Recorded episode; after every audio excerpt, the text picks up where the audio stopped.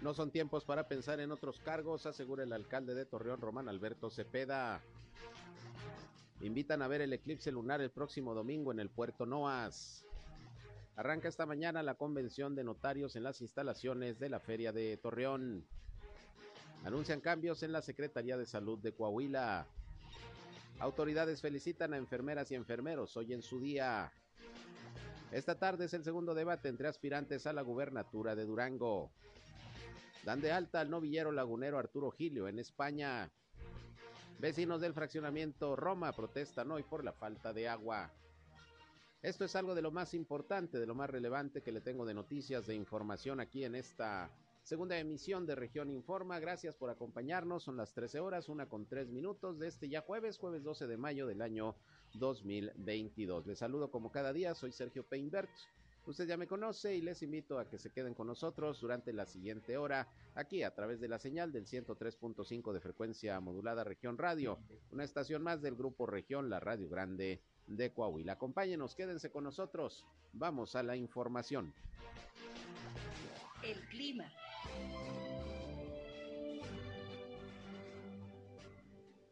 Y bueno, un terremoto impresionante también el día de ayer, vientos de hasta 45 kilómetros por hora Ayer tuvimos también una precipitación aquí en la comarca de Dinero, por lo tanto, carbón registró 6.0 milímetros de altura.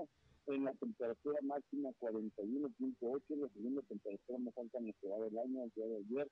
Eh, y el día de hoy amanecimos con una temperatura mínima de 20.5. Se espera que hoy por la tarde alcancemos nuevamente los 41 o tal vez hasta los 42 grados centígrados Internamente se esperan posibilidades de precipitaciones que hoy hacia las horas de la tarde aquí en la comarca lagunera. El clima.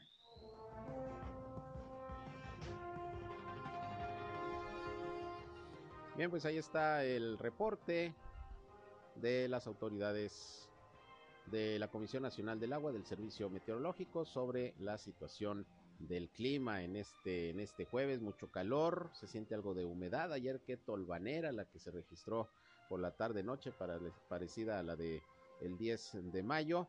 Y bueno, pues así están las condiciones climatológicas, mucho calor aquí en la comarca lagunera, ya varios días con temperaturas de más de 40 grados centígrados y bueno, pues ya saben, hay que protegerse de estas altas temperaturas. Gracias por estar con nosotros, gracias por acompañarnos. Les recuerdo que no solamente queremos que nos escuchen, sino que también entren en contacto con este espacio. Ya saben que si tienen algún reporte, sobre todo hay algún problema en su comunidad, en su calle, en su colonia, en su ejido, requieren la atención de alguna autoridad, pueden entrar en contacto con nosotros. Queremos ser un enlace entre ustedes y las dependencias públicas para que se resuelvan los problemas de donde usted donde usted vive. Así que nos puede marcar al 871-713-8867, 871-713-8867. Nos pueden llamar o mandar mensajes de WhatsApp. Igualmente estamos en redes sociales y medios digitales. Nos encuentran en Facebook y en Instagram en región 103.5 Laguna. También ya estamos transmitiendo en vivo y en directo por Facebook Live. Un saludo a quienes ya nos siguen a través de esta red social. Y yo estoy en Sergio Peinber Noticias, en Facebook, en Twitter, en YouTube, en Instagram y en sergiopeinber.com, mi portal web de información que les invito a visitar. Ahí también están nuestros enlaces para que nos escuchen en las transmisiones de radio informativas que le llevamos todos los días. Y vámonos, vámonos con lo más importante hasta este momento en la información.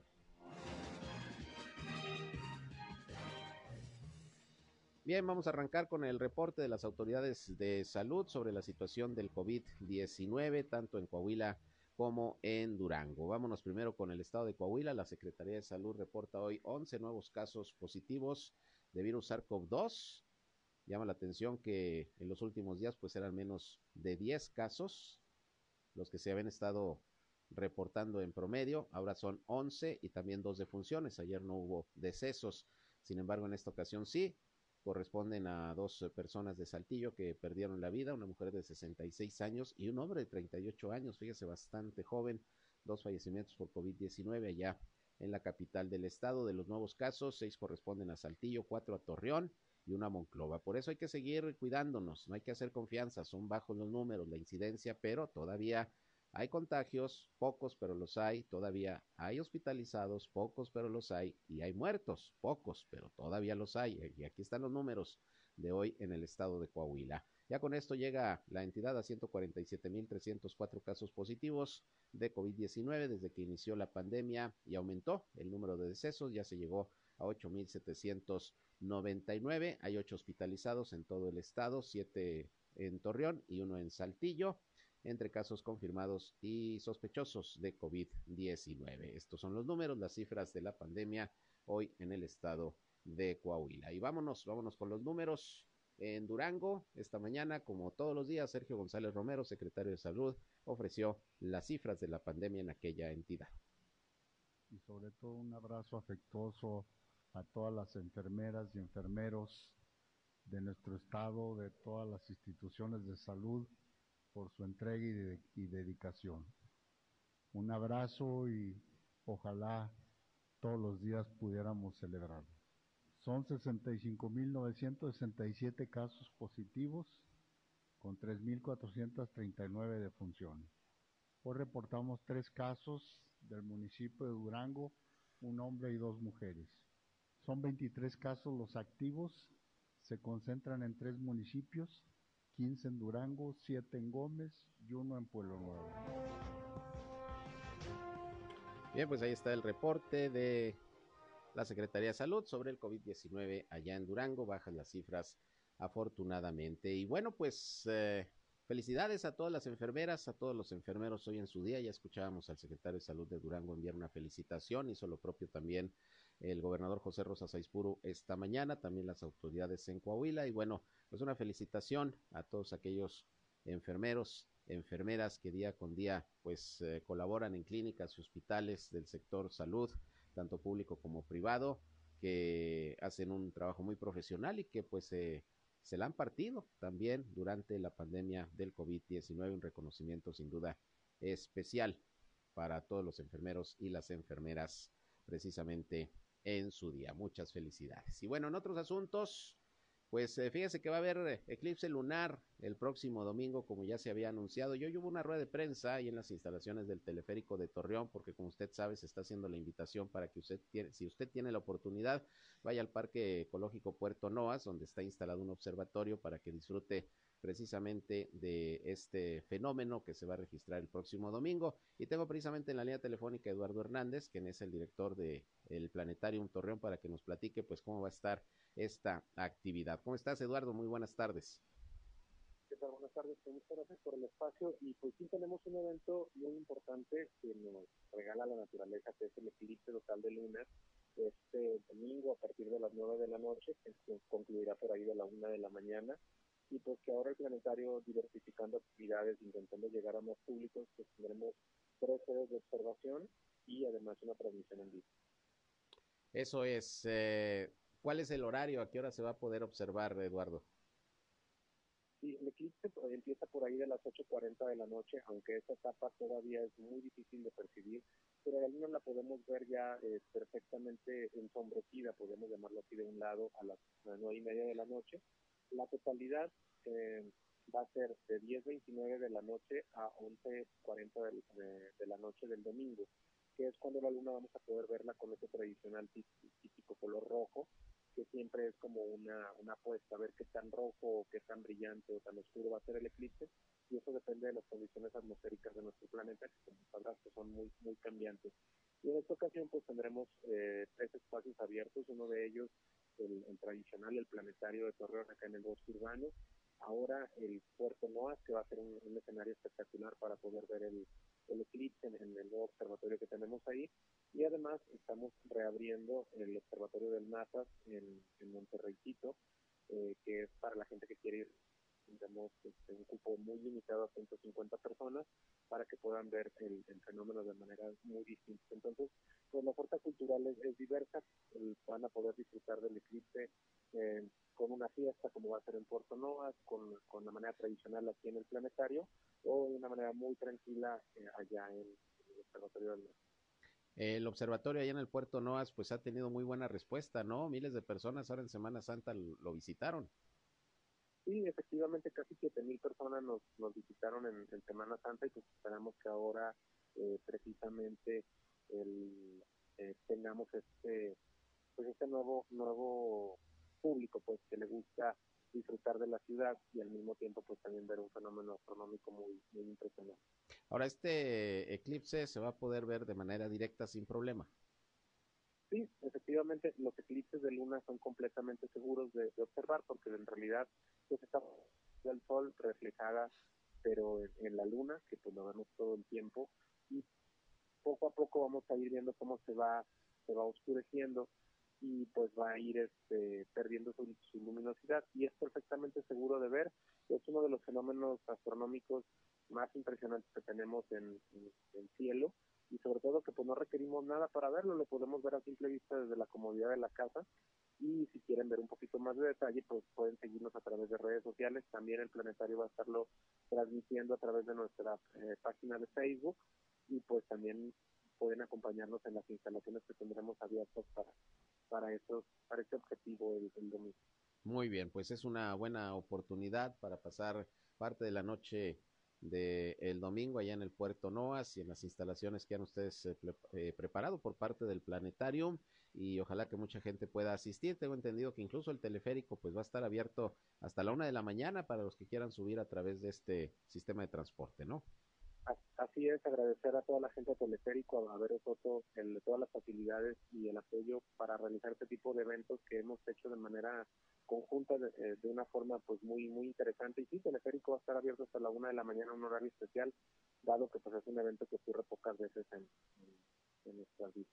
Muy bien, y de manera normal, eh, el planetarium, eh, ¿a qué horas está funcionando? ¿Cuáles son los horarios, Eduardo? Sí, Planetarium sigue con un horario restringido únicamente los fines de semana de 4 de la tarde a 8 de la noche.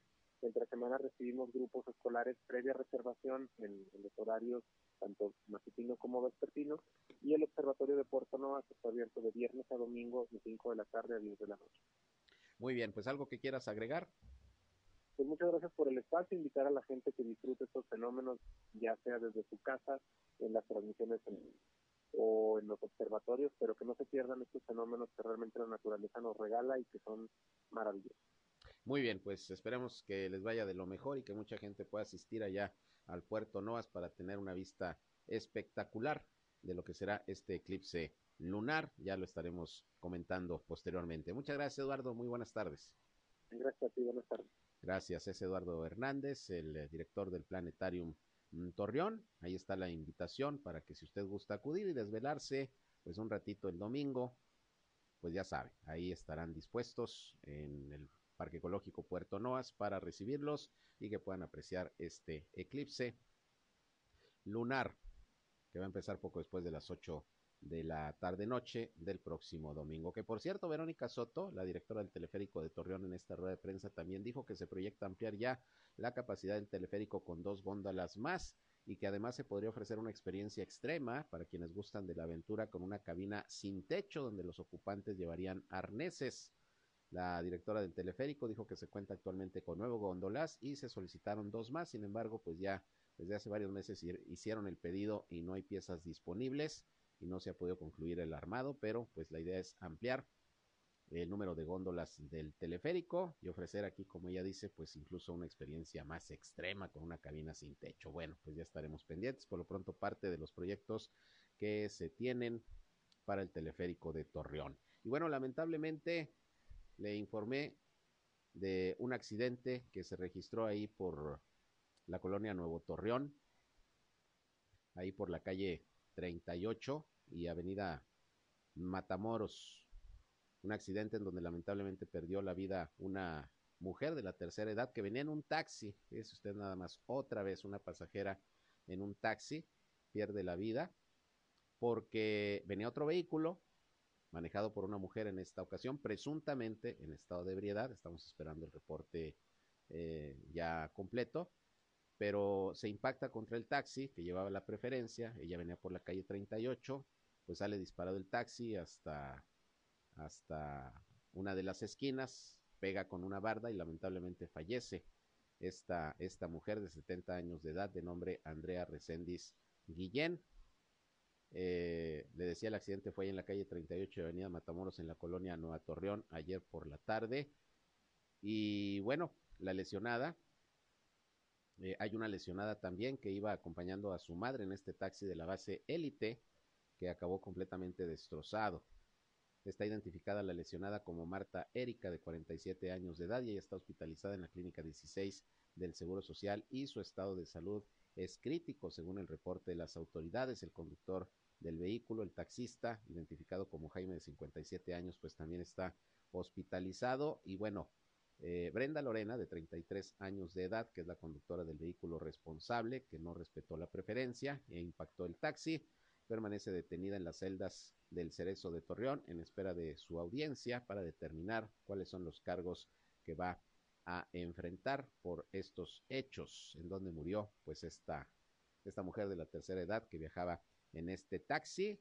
Y nada más en lo que va del año han sido por lo menos tres accidentes similares eh, donde pierden la vida pasajeros de taxis, en dos pasajeros, en una el chofer de un taxi y por lo menos en dos de los casos los responsables iban manejando en estado de ebriedad. Y bueno, hoy se le preguntó al alcalde de Torreón, Román Alberto Cepeda, su opinión sobre este tipo de percances en donde siguen las pérdidas de vidas, lamentablemente, en estos accidentes viales en Torreón y dijo que pues eh, se tienen que reforzar los operativos de vialidad, pero nada se va a poder hacer si la gente no somos conscientes de que debemos de manejar con precaución. Vamos a escuchar lo que esta mañana dijo el alcalde sobre este tema en principio y lo hizo, por cierto, en el marco de la inauguración de esta convención de Rotarios, ahí en las instalaciones de la Expo de la Feria de Torreón. Bienvenidos todos los Rotarios que vienen de otras partes del país, sobre todo de la zona norte, tienen ahí sus trabajos, varias actividades, conferencias, acuerdos que se van a tomar y bueno, esto ya lo habían anunciado desde ayer. Esto dijo el alcalde sobre el tema de este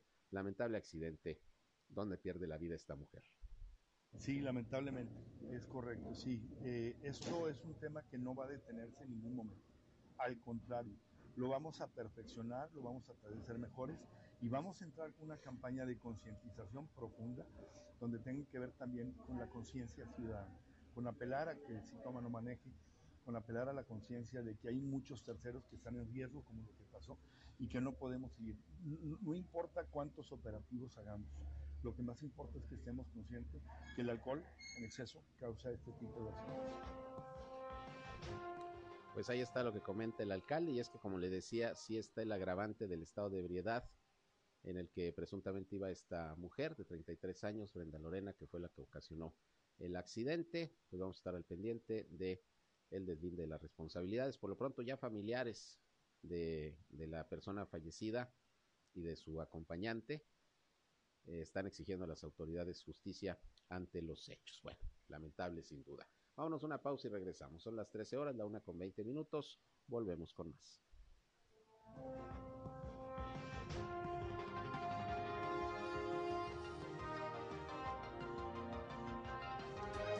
Región Informa. Ya volvemos.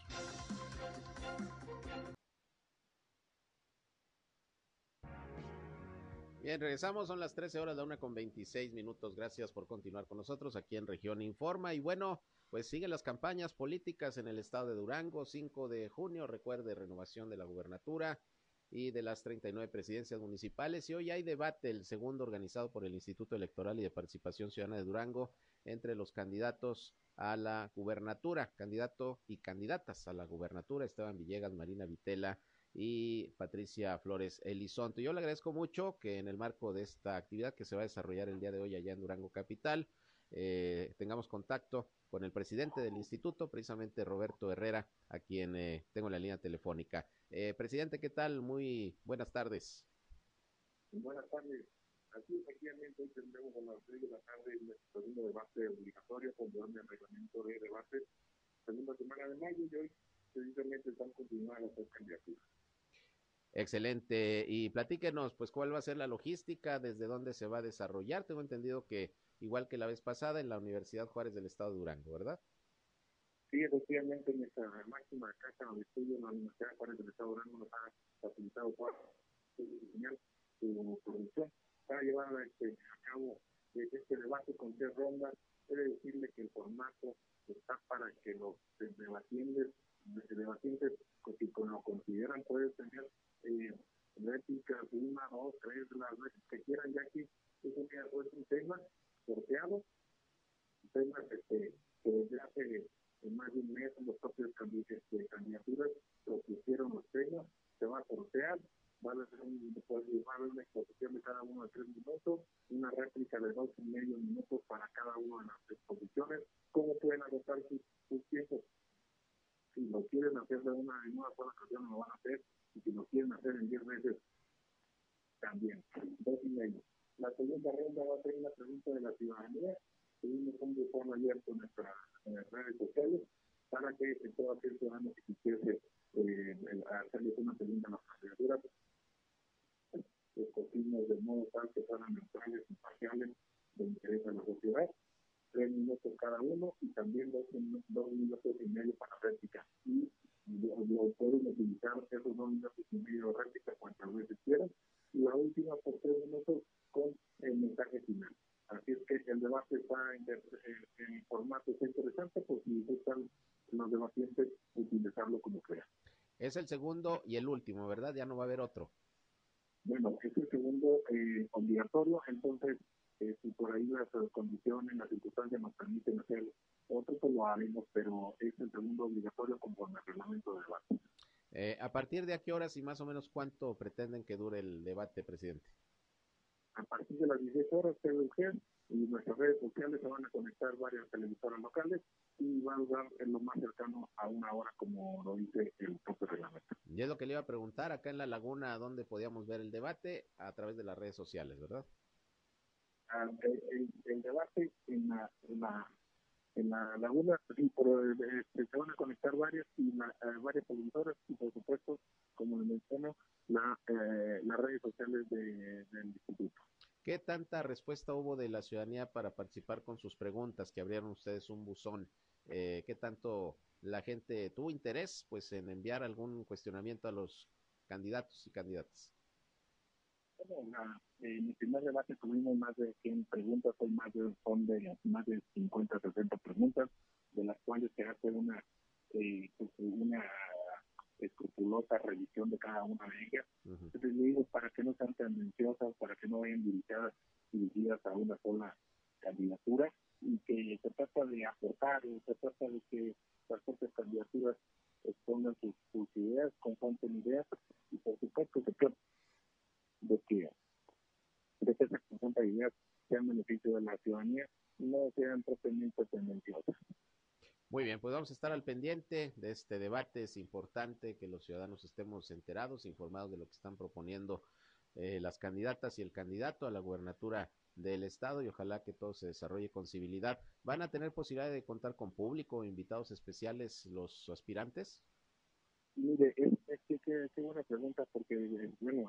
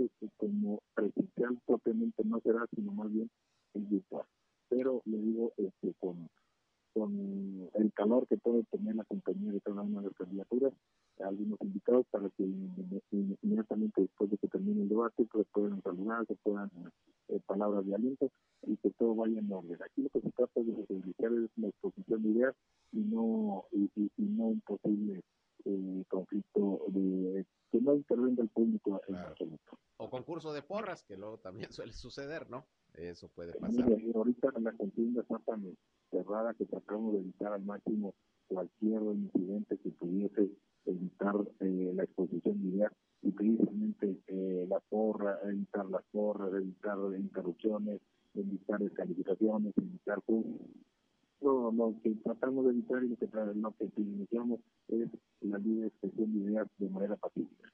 Eh, presidente, ya tres semanas precisamente que faltan más o menos ya para las elecciones del 5 de junio.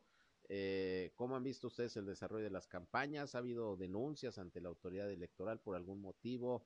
¿Cómo, cómo, cómo van hasta este momento en ese sentido? Bueno, eh, decirles que al día de hoy tenemos el 100% de nuestras actividades llevadas a cabo.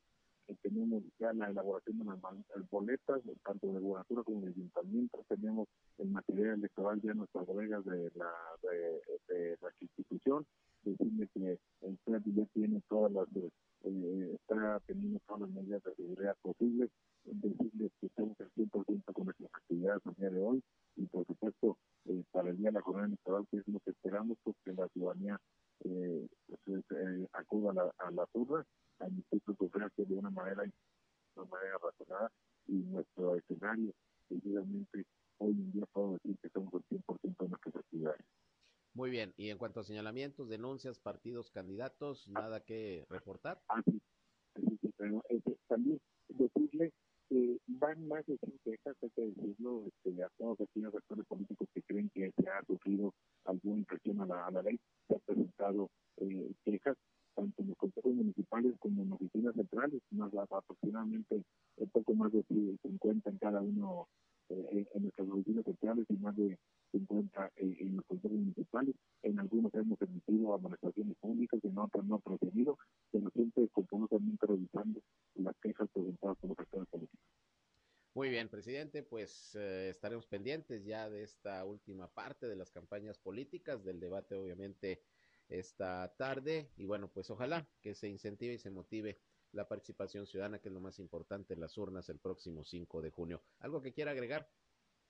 Pues, eh, exhortar a la ciudadanía que acuda a, votar a, el día 5 de junio. Nosotros queremos eh, superar ese histórico del 56.7 de de seis años y de bajar ese 57%, decirles que pueden participar como observadores que eh, eh, acudan a, ser observadores electorales, acudan a hacer su gran reflexión de Castilla, eh, que voten a los actores políticos que cumplan con la normativa electoral, que es una elección de todos y todas, y que todos habremos elegido nuestros representantes en, en el Poder Ejecutivo como los integrantes de los ayuntamientos y que sea una fiesta cívica de todos y todas. Muy bien, pues estaremos uh, muy pendientes de lo que falta en el desarrollo de estas campañas y repito, ojalá que haya buena participación ciudadana el 5 de junio. Por lo pronto, aquí seguimos informando y dando la cobertura a este importante proceso electoral. Muchas gracias, presidente. Seguimos en comunicación. Muchas gracias. A 23 días de nuestra jornada electoral. Gracias, muy buenas tardes. Roberto Herrera, presidente del Instituto Electoral y de Participación Ciudadana de Durango. Debate hoy a partir de las seis de la tarde. Ahí estarán Esteban Villegas de la Alianza PRIPAN-PRD, la Alianza Va por Durango, Marina Vitela de la Alianza o Coalición eh, Juntos Hacemos Historia, que encabeza Morena, y del Movimiento Ciudadano, Patricia Flores Elizondo. Segundo debate, podría ser ya el último, según dice el presidente, por lo menos dos son los que marca la ley que hay que organizar. No hubo debates entre aspirantes a las alcaldías, por lo menos organizados por el Instituto Electoral, por cuestiones de logística de tiempo, son 39 municipios, pero bueno, ahí están los uh, aspirantes presentándose para que usted los conozca, sepa qué proponen y bueno, pues acudir de manera consciente e informada el 5 de junio emitir su sufragio en todo el estado de Durango. Y hablando de estos temas político-electorales, fíjese que hoy le preguntaron los medios de comunicación al alcalde Román Alberto Cepeda su opinión sobre el método que ya se definió en el Partido Revolucionario Institucional para elegir al candidato o candidata a la gubernatura del estado el próximo año, que será a través de una consulta abierta a la militancia y simpatizantes del partido. Aquí, de hecho, platicamos con Rodrigo Fuentes Ávila, el dirigente priista, nos explicó el por qué se tomó esta determinación. Se pretende que sea una jornada y un proceso democrático. Y bueno, pues dio Román Alberto Cepeda su opinión, incluso, incluso también se le preguntaba si con este método, pues él en lo particular aspiraría a participar en busca de la gubernatura y dijo, pues como generalmente dicen los políticos en estas circunstancias, no son los tiempos y está eh, abocado a su cargo de presidente municipal, pero, pero, pues vamos a ver qué pasa más adelante. Esto dijo al respecto Román Alberto Cepeda.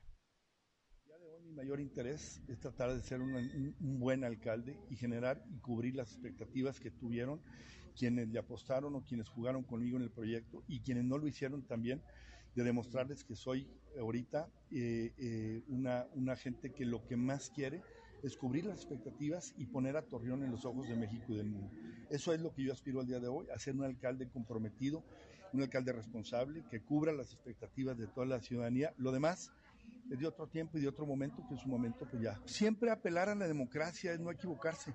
Creo que es importante que los procesos democráticos siempre son sanos para un partido político o para una elección de cualquier orden. Entonces yo le apuesto también a que, a que los procesos democráticos abiertos son buenos. Yo lo que sí, sí creo es que ustedes saben que en política todo puede pasar. Este, y, y, el día que no esperimos a nada, pues ese día nos dedicamos a otra cosa, ¿sí? En lo empresarial y en lo político. Y en todo creo que es importante, también lo más importante al día de hoy es ser responsable. Y yo creo que ser responsable es importante para cualquier situación. No estoy obsesionado, nunca he sido un hombre de obsesiones, no lo haré. Lo que sí es importante es que hoy la ciudadanía de Torreón está esperando que le demos respuesta a muchos de los compromisos que hicimos de campaña y esa es mi principal prioridad, darle respuesta a Torreón. Lo demás, a su tiempo. Pues lo demás a su tiempo, dice el alcalde Román Alberto Cepeda. Bueno, pues hay su opinión ya sobre pues el ambiente político que se va calentando al interior del PRI con miras a las elecciones del próximo año en Coahuila, donde se va a renovar la gubernatura y el Congreso del Estado. Bien, por otra parte, fíjese que hoy habitantes del fraccionamiento Roma, una veintena de vecinos por ahí se reunieron en la plaza de la colonia, pues para manifestar su inquietud, su desacuerdo y su molestia porque tienen ya varias semanas con muy baja presión de agua, en ocasiones no sale ni gota y bueno, pues están pidiendo la intervención de las autoridades, como está sucediendo pues en varios sectores de la ciudad, lamentablemente sí hay un problema de desabasto de agua, lo ha reconocido el alcalde Román Alberto Cepeda, quien ha dicho que bueno, pues ya están en marcha eh, perforaciones y equipamiento de pozos de agua, cinco por lo menos, de ocho que se tienen pensados por lo menos para este año, para subsanar eh, el problema que está presentando, sobre todo en colonias del suroriente y también de la zona centro de Torreón. Ahí los vecinos del fraccionamiento Roma pues hicieron el llamado a las autoridades y dicen que es importante que se tome en cuenta su petición porque hay días en que no sale no sale ni gota y pues están batallando mucho como en algunos otros sectores y con estas altas temperaturas pues ya sabrá usted la situación. Bueno, pues ahí está otra queja por desabasto de agua ahora de vecinos de aquel fraccionamiento, fraccionamiento Roma de Torreón. Y antes de irme a la pausa, una buena noticia. Fíjense que afortunadamente ya se informa desde Madrid, España, que el novillero lagunero Arturo Gilio Quintero fue dado de alta de la Clínica de la Fraternidad allá en Madrid, donde fue operado tras el percance que sufrió en su presentación del pasado lunes, como se lo informé en la Plaza de Toros Las Ventas allá de, de Madrid. Tras una operación que resultó exitosa en búsqueda de restablecer el tejido capilar de su pierna izquierda, Arturo recibió la alta médica y logró salir ya del hospital y bueno, por ahí lo acompañaron sus papás, quienes incluso por ahí publicaron alguna fotografía donde van saliendo del hospital. Qué bueno, porque el primer reporte era de un estado grave del novillero. Al final lo operaron y salió todo bien, pues ahora a recuperarse porque seguramente continuará con su carrera en la tauromaquia enhorabuena y qué bueno que Arturo Gilio Quintero, novillero lagunero, ya salió del hospital. Vámonos a una pausa y regresamos con más, 13 horas, una con 41.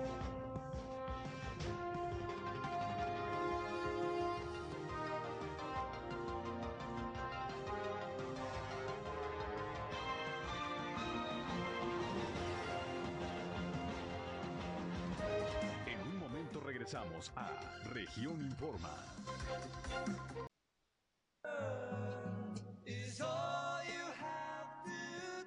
Bien, continuamos con más información y mire, pues más accidentes aquí en la ciudad de Torreón. Hoy también se registró un choque entre tres camionetas y una motocicleta.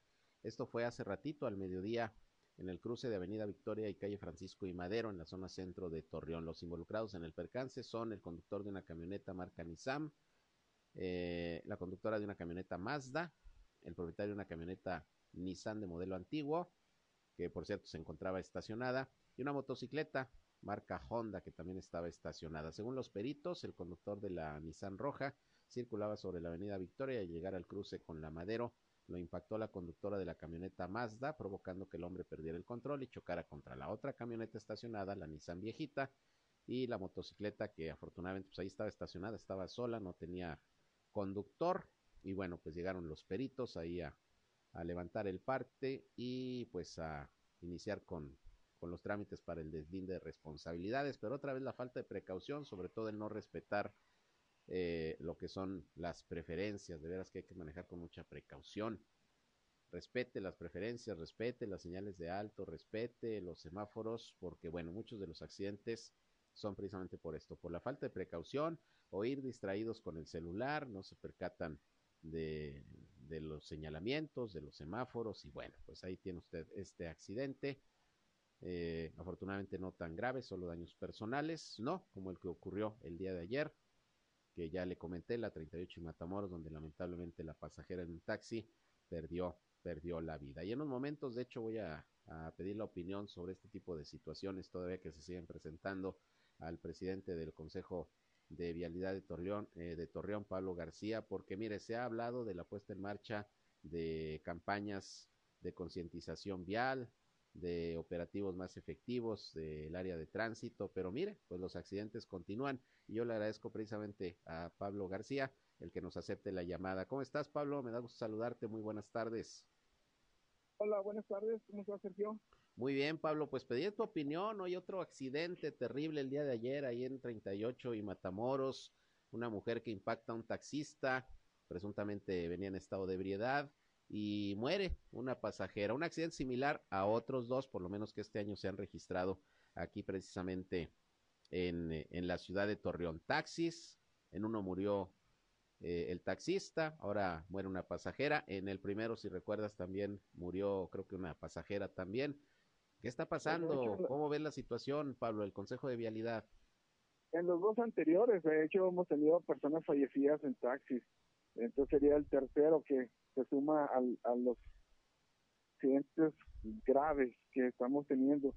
Eh, precisamente ayer tuve una entrevista sobre el tema de la nueva ley de movilidad.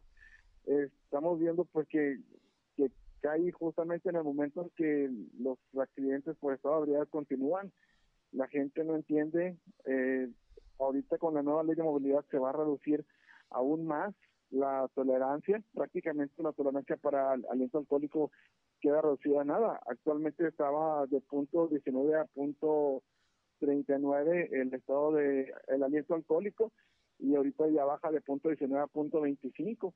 Entonces ya a partir de punto 25 se considera estado de ebriedad, pues a ver si al, al reducir las tolerancias de, de aliento alcohólico, la, que la gente entra más en conciencia de pues de que no debe o sea el problema no es que tomes el problema es que manejes tomado mm. y las consecuencias pues, a la vista para todo el mundo lamentablemente ya una vez que saben pues o sea es son cosas que causan mucho daño dejan destrozadas a las familias entonces ahorita eh, las medidas se han estado estableciendo tenemos tres semanas donde el director de vialidad, Luis Morales, propuso a, a, raíz de un curso de capacitación de, del Consejo Nacional de Prevención de Accidentes, la aplicación de, de, operativos de alcoholemia y ya se están manejando operativos de alcoholemia inclusive los domingos uh -huh. de 10 a 12 de la noche porque las estadísticas manejan también que las primeras horas del día lunes uh, se, se tiene un alto índice de accidentes en el caso de Torreón tenemos un porcentaje de 9.5% de los accidentes por estado de ebriedad es en las primeras horas del lunes. Entonces, pues estamos haciendo lo posible por los accidentes, pero ahora sí que necesitamos que la sociedad coopere, que, que la, la sociedad entre en conciencia de que pues tarde que temprano les va a llegar y cuando les llegue un accidente pues son pérdidas materiales muy grandes, pérdidas humanas, daño moral. Eh, entonces, tanto para las dos familias, la que hace el, el accidente como la que lo, lo sufre.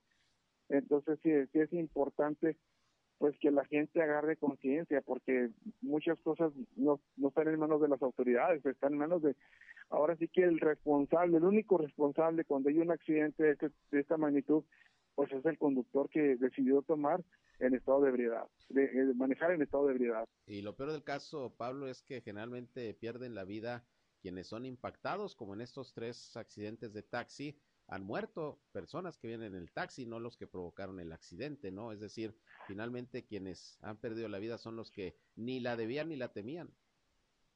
Sí, y mira, son casos muy lamentables, pérdidas humanas que son irreparables.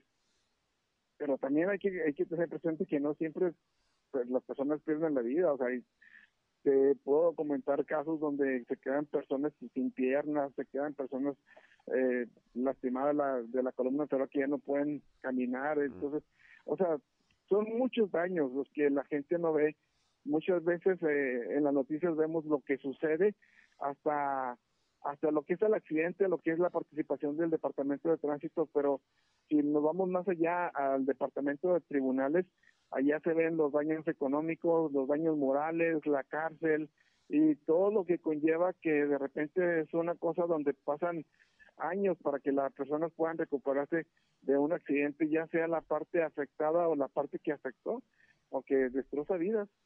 Claro, ¿qué pasa con las campañas que se han puesto en marcha por parte de restauranteros, de propietarios de bares, la propia autoridad, eh, para pues concientizar, sobre todo a los chavos, eh, en este caso, para no manejar bajo los influjos del alcohol? ¿Realmente tienen una incidencia eh, estas medidas que se están adoptando? Porque al final, pues los accidentes siguen. Sí, mira Sergio, lo platicamos en la sesión anterior en el Consejo de, Vialidad. la, los consejeros de Canirac, de Distrito Colón, de ARED, están haciendo su parte. Lamentablemente eh, están en el padrón 160 a 200 negocios afiliados a estas, a estas asociaciones y, tenemos un patrón de expendios de alcohol de 600. Entonces, a través de los de los de las cámaras de los negocios de restaurantes y bares no se tiene más que el 35% de, de expendedores de alcohol. A eso súmale las quintas, las fiestas, los festejos. O sea, estamos hablando que un promedio por, por semana de entre 800 y 1000 eventos donde las personas están dispuestas a poder tomar eh, bebidas alcohólicas. Entonces, eh, ¿cómo podemos extender las campañas y generalizarlas para que tenga un fuerte en la sociedad? Porque eh, pues, o sea, por más que se esfuerce una parte, la cobertura solamente es el 35%. Tenemos que buscar la manera que se extienda la cobertura hasta la mayor cantidad de lo que de lo que son los expendios de, alcohol, o sea, los, los negocios de, venta al menudeo, las, las quintas, ver cómo metemos a, regular para que la gente pues tenga conciencia y entre haya campañas que concienticen en ese tipo de, de, área de la población que no tenemos cobertura actualmente. Claro, pues lamentable sin duda que este tipo de situaciones se sigan presentando y lo peor, como te digo, es que fallecen personas que no eran las que venían tomadas, no eran las que venían manejando de manera irresponsable, sino las que pues estaban ahí en el momento y lugar, como dicen, equivocados. Pues eh, tristemente otra persona muere, una pasajera de un taxi en este accidente, ya se están delineando las responsabilidades la mujer que provocó el percance, repito, pues venía en estado de ebriedad, según el reporte que, tenemos hasta este momento las autoridades, y bueno, esto seguramente será un agravante una vez que se deslinde la responsabilidad. Pero bueno, pues ojalá, ojalá que el Consejo de Vialidad, autoridades y los ciudadanos propiamente, Pablo, pues hagamos mayor conciencia de lo que represente, lo que implica el manejar en estado de ebriedad o manejar con falta de precaución, que también luego hay accidentes bastante fuertes por no poner cuidado al manejar. ¿Algo que quieras agregar? Que ah, ahorita que tocas el tema, por ejemplo, de el, el, día, pareciera que se han aplicado los operativos del Coleña jueves, viernes y sábado. Ahorita se están implementando los domingos en la noche. Sin embargo, tanto el accidente, el anterior, Además, los dos anteriores de pérdidas de vida y este ocurren a mitad de semana. O sea, no están ocurriendo el fin de semana, están ocurriendo a mitad de semana. Un dato, interesante. O sea, ahí te, te marca la pauta de que tenemos que extender a lo mejor los operativos de alcoholemia. O sea, desafortunadamente luego también vienen los comentarios negativos porque, oye, pues es que no dan una oportunidad de tomar una cerveza, oye, pero que vas con la familia. Oye, pues simple y sencillamente el, lunes de la semana pasada, una persona a las 10 de la, la mañana, el lunes, venía de Matamoros y tampoco, o sea, no hubo pérdidas humanas, eh, gracias a Dios, pero, o sea, con su familia. o sea, si ya no ven por su familia, pues van a, menos van a ver por los demás. Entonces, es importante que la gente haga conciencia y pues que, que, apoyen, porque al final de cuentas el, próximo puede ser el, que está ahí, ¿verdad? Así es. Muy bien, Pablo. Pues yo te agradezco que nos hayas contestado el teléfono, que nos hayas dado tu opinión como presidente del Consejo de Vialidad sobre este nuevo accidente con la pérdida de, de la vida de esta pasajera de un taxi de la tercera edad, accidente motivado por la ingestión de alcohol. Ojalá que tomemos mayor conciencia de todo ello. Muchas gracias. Aquí para servirte, Sergio. Hasta luego. Gracias, igualmente. Buenas tardes. Y con esto nos vamos. Gracias por su atención. Sigue mi compañero Reyham con su programa Buena Música a las 19 horas. Estoy nuevamente con ustedes en nuestra tercera emisión, aquí por el 103.5 de frecuencia modulada Región Radio, una estación más del Grupo Región, la Radio Grande de Coahuila. Soy Sergio Peinbert. Pásenla bien. Buenas tardes. Buen provecho.